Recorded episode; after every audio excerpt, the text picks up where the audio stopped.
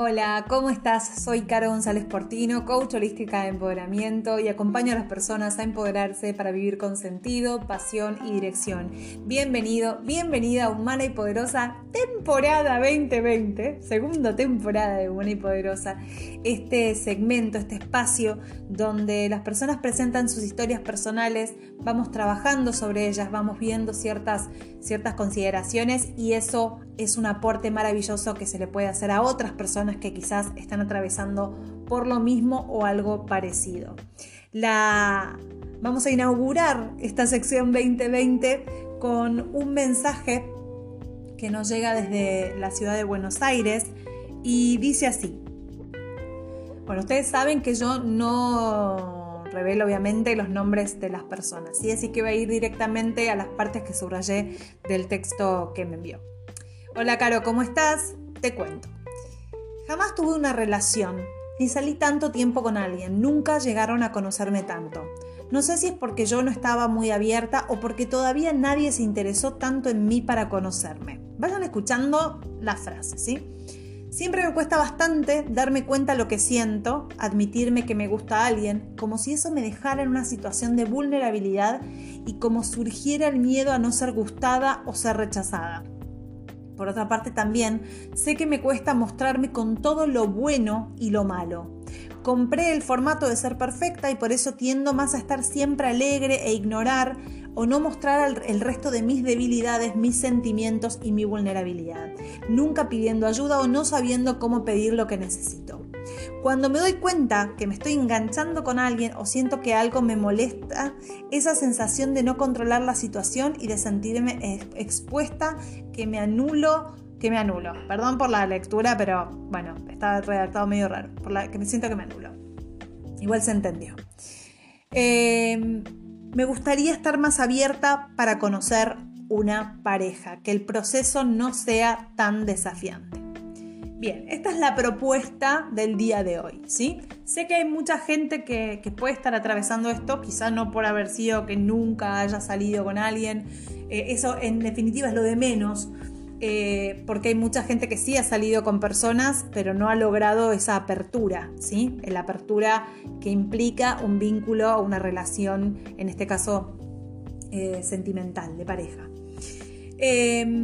Hay varias consideraciones que me parece que es interesante observar. Fíjense cómo hay una relación, una asociación a la parte donde admitir un sentimiento, ya admitir, admitir está, está, resuena de una manera específica, ¿sí? Es como que admito algo que no me gusta, ¿sí? Admitir un sentimiento me lleva a un lugar de vulnerabilidad y desde la vulnerabilidad el miedo al rechazo. Entonces, ¿qué es lo que pasa? Hay una asociación negativa a nivel cerebral de lo que es permitirse sentir, permitirse palpar que hay sentimientos que quizás no sean los más lindos o quizás sí sean muy lindos, pero el sentir está visto como una debilidad. ¿Sí? La vulnerabilidad está vista como una debilidad. Yo tengo un audio, no me voy a extender en esto porque tengo un audio especial ahí en Spotify sobre la vulnerabilidad, donde explico que básicamente la vulnerabilidad es la antesala al sentir, con lo cual es la capacidad para ser, está, descrito como la capacidad de ser vulnerado, penetrado. ¿sí? Si yo no habilito esa apertura, no voy a poder dejar entrar a nadie. Ahora, no es solamente que yo no voy a dejar entrar a nadie, sino que yo tampoco voy a salir. Entonces, cuando yo cancelo o bloqueo determinadas emociones, no bloqueo selectivamente y digo, ay no, voy a bloquear las que no me gustan y voy a dejar y voy a permitirme sentir las que me gustan. No, si yo estoy cerrada al dolor, a la posibilidad de dolor, también estoy cerrada a la posibilidad de éxtasis. Entonces, lo que tenemos que ver acá es por qué existe una asociación negativa hacia el sentir. ¿Sí? Eso en primer lugar la vulnerabilidad, a partir del sentir automáticamente aparece el miedo al rechazo. Acá hay una situación también clara. El rechazo el rechazo no existe si no nos lo hacemos nosotros a nosotros mismos primero. ¿sí? Puede, puede pasar que haya una persona que no sienta lo mismo que uno siente. Puede pasar, pero eso no, no implica que yo fui rechazado. ¿sí? Yo soy rechazado en la medida que yo me rechazo a mí, en la medida que yo rechazo, en este caso rechazo mirar mis, rechazo mirar mis emociones, rechazo evidentemente características personales, fíjense en que habla de lo bueno y lo malo, ¿sí? de mis debilidades. Entonces, evidentemente hay características que también ella está rechazando de sí misma, que no está queriendo mirar. ¿Sí? Entonces, básicamente tengo miedo que me rechacen, tengo miedo que me hagan lo que me hago yo a mí misma. Entonces, ¿por qué? ¿Por qué me rechazo a mí misma? Me rechazo porque identifico que hay partes de mí que por algún motivo fueron tildadas como negativas. ¿Sí? Evidentemente hay cosas mías que en algún momento de la vida decidí que eran cosas negativas, evidentemente. Entonces, cuando yo genero esta categorización donde existe lo positivo y lo negativo que tengo que rechazar, que no puede aparecer, me estoy negando a mí misma, evidentemente hay una sensación de que no soy suficiente, hay una sensación de que no termino de ser lo que se espera que sea, que es una ilusión absoluta porque no existe la, perfección. Justamente ella también habla de, formato, de comprar el formato de ser perfecta, ¿sí? Entonces, claro, el perfeccionismo aparece como un mecanismo de defensa ante esta sensación de no ser suficiente y de no querer mirarme, ¿sí? Entonces, también tengo un video en, este, en Instagram sobre el perfeccionismo donde explico que es un patrón como cualquier otro y lo que hace el perfeccionismo es protegernos, ¿sí?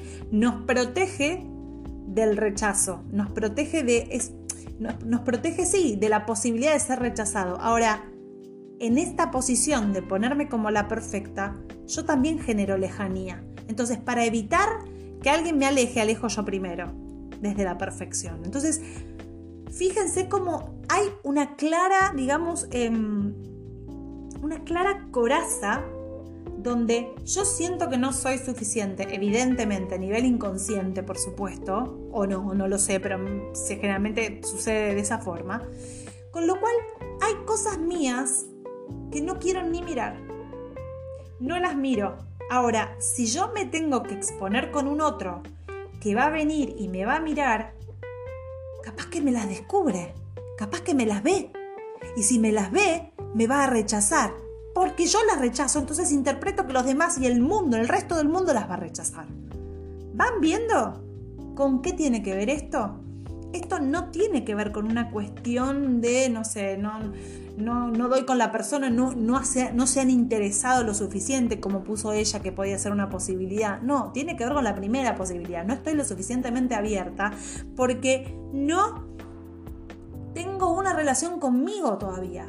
Si yo estoy completamente cerrada a mí misma, igual se nota que esta chica está emprendiendo un camino de autoobservación. Hay muy buenas, muy buenas puntas de autoobservación muy interesantes.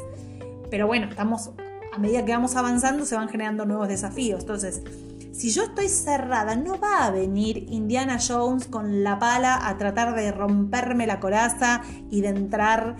No. O sea, si yo estoy cerrada, porque no valoro ciertas cosas mías, los demás tampoco lo van a hacer. Entonces el trabajo, como siempre, el trabajo es hacia adentro, trabajar en mirar en principio aquello que tapo de mí. ¿Qué es? Porque también al no mirarlo queda como un, como un monstruo gigante rondando y quizá lo miramos ahora, en este momento de la vida, y es algo con lo que podemos lidiar perfectamente, pero quizá lo tapamos en un momento en el que no podíamos lidiar con eso en un momento en el que creíamos que esa característica era imperdonable. ¿sí? Y ahora la vemos y decimos, mm, ah, era esto, listo. Entonces, observar aquello que tapo, ¿qué, cuál es la fantasía? Que descubran qué de mí. ¿Sí? Vamos a bajarlo un poquito a un plano un poco más racional para poder tener material sobre la mesa. Si alguien se acerca y me quiere conocer, ¿qué es lo que va a descubrir que yo no quiero que descubra? Y que me va a dejar mal parada y que me van a rechazar. ¿Qué es? Cuando tengo esa información, empezar a mirar en el trabajar en aceptar aquello que soy, cambiar lo que tenga ganas de cambiar y en amar y aceptar aquello que no pueda cambiar de mí. en la medida que yo ame lo que soy, aquello que puedo cambiar, cambiarlo y lo que no puedo cambiar, amarlo, otras personas también van a amar eso que yo no puedo cambiar. Pero si yo no lo acepto y no lo pongo a no lo saco a la luz, no lo pongo sobre la mesa, a estar siempre con miedo a que alguien me lo descubra. ¿Se entiende?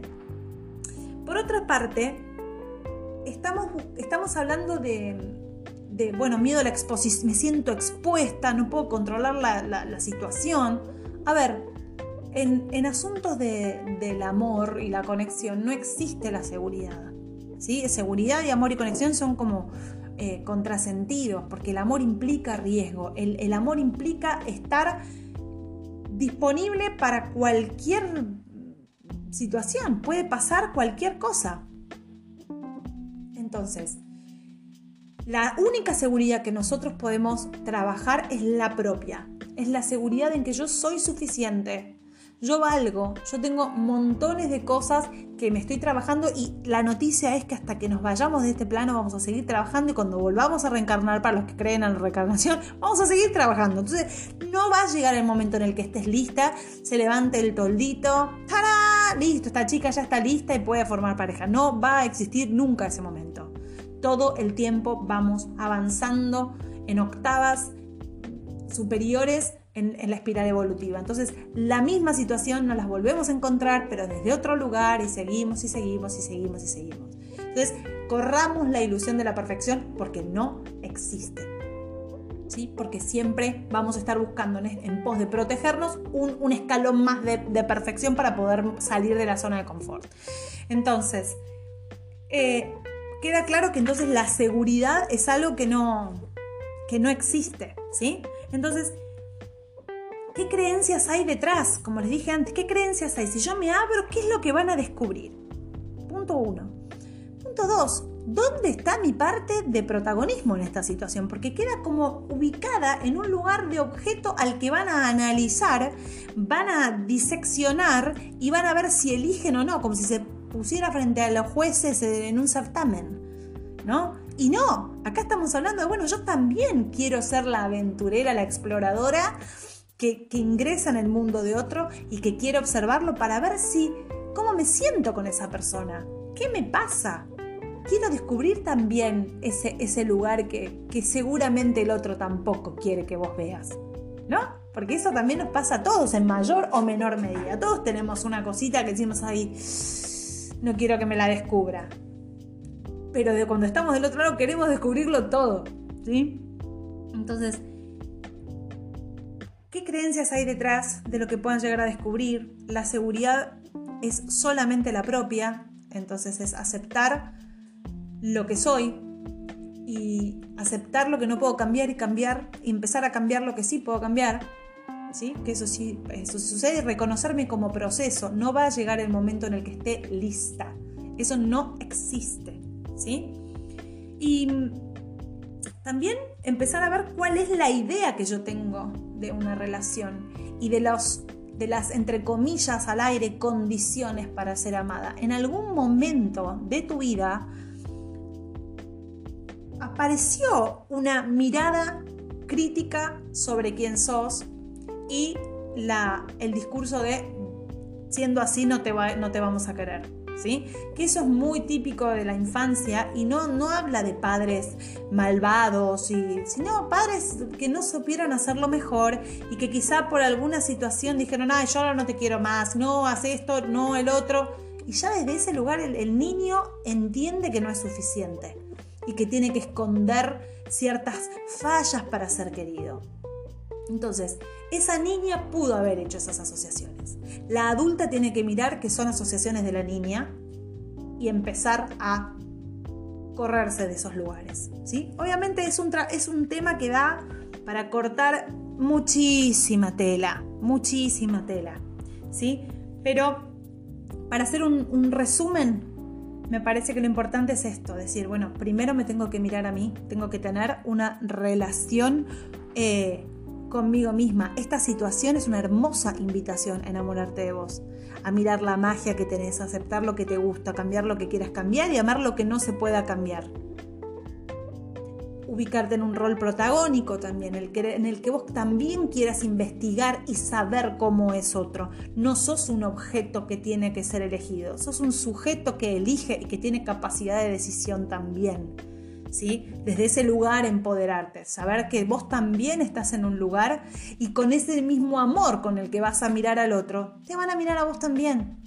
Pero si vos primero no haces el trabajo de mirarte con amor a vos misma, de dejar de hablar de fallas y debilidades y hablar de desafíos, de cuestiones en proceso, reconocerte como un proceso, reconocer que el resto de los seres que te rodeamos somos un proceso también y que también vamos a cometer errores y vamos a hacer cosas que no estén buenas. Pero eso no nos no nos saca del lugar de, poder ser amados. ¿sí? Solamente cuando empieces a verte desde ese lugar va a venir alguien que, te, que, que va a amar, te va a poder ver de esa misma manera y va a amar lo que vos hoy, a lo que vos hoy estás llamando defecto. ¿sí? Entonces, me parecía súper interesante este tema porque, vuelvo a repetir, no pasa por el tema de nunca tuve, porque hay gente que ha tenido relaciones muy superficiales desde el no poder abrirse, relaciones muy tortuosas desde el no poder abrirse. Entonces, esto llega, digamos, no, atraviesa la instancia de, empezar algo con alguien, pero la realidad es que estamos en la misma, no estamos pudiendo abrirnos a un otro porque no nos abrimos a nosotros mismos primero, porque no nos miramos, no nos aceptamos y no nos amamos tal cual somos. Desde ese lugar encontramos la seguridad para poder relacionarnos con otras personas y poder generar un intercambio que es básicamente lo, más interesante de una relación, el poder dar y recibir. Si yo no estoy abierta a recibir, tampoco estoy abierta a dar. Siento que no tengo nada para dar. ¿Sí? Entonces, si yo no me miro y me creo fallada, siento que no tengo nada para dar. Entonces me cierro y tampoco permito recibir nada porque tengo miedo que cuando se acerquen me descubran y descubran que estoy fallada. Entonces, por favor, Saben que siempre todos mis mensajes terminan yéndose al mismo lugar. Es trabajar en nuestro autoamor. Trabajar en nuestro autoamor. Yo estoy pensando seriamente en comenzar a hacer algún tipo de trabajo eh, de, no sé si escuela, pero de ese estilo, de trabajar con la gente para que realmente generar un trabajo eh, sistematizado de, de autoamor. Empezar a aprender a amarnos. Eh, porque lo veo constantemente, porque lo vivo en carne propia, por supuesto, no es que soy la reina del autoamor, tengo también mis momentos conflictivos, entonces creo que, eso podría ser algo interesante. Si, si les interesa y escuchan este audio, avisen por privado y vamos armando un grupo para, crear algo lindo, sanador y que nos saque finalmente de estos lugares. Espero que, mm, querida, humana y poderosa, primero te honro, te agradezco profundamente la información que compartiste. Creo que un lugar de mayor vulnerabilidad que este no, no, puede existir. Te expusiste, más allá de que no revelemos tu nombre, te expusiste a contarme lo que te pasa y a que miles de personas puedan escucharlo.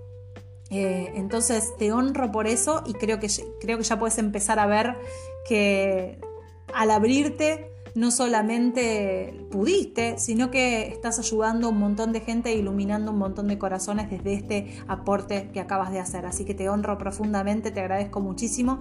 Le agradezco a todos ustedes que me acompañen una vez más en Humana y Poderosa. Recuerden que pueden mandar sus historias para poder ir trabajándolas semanalmente o quincenalmente y voy a ir eh, subiendo todos los audios a Spotify y a Instagram. Así que nos estamos viendo, les mando un beso grande, que estén muy bien, chao chao.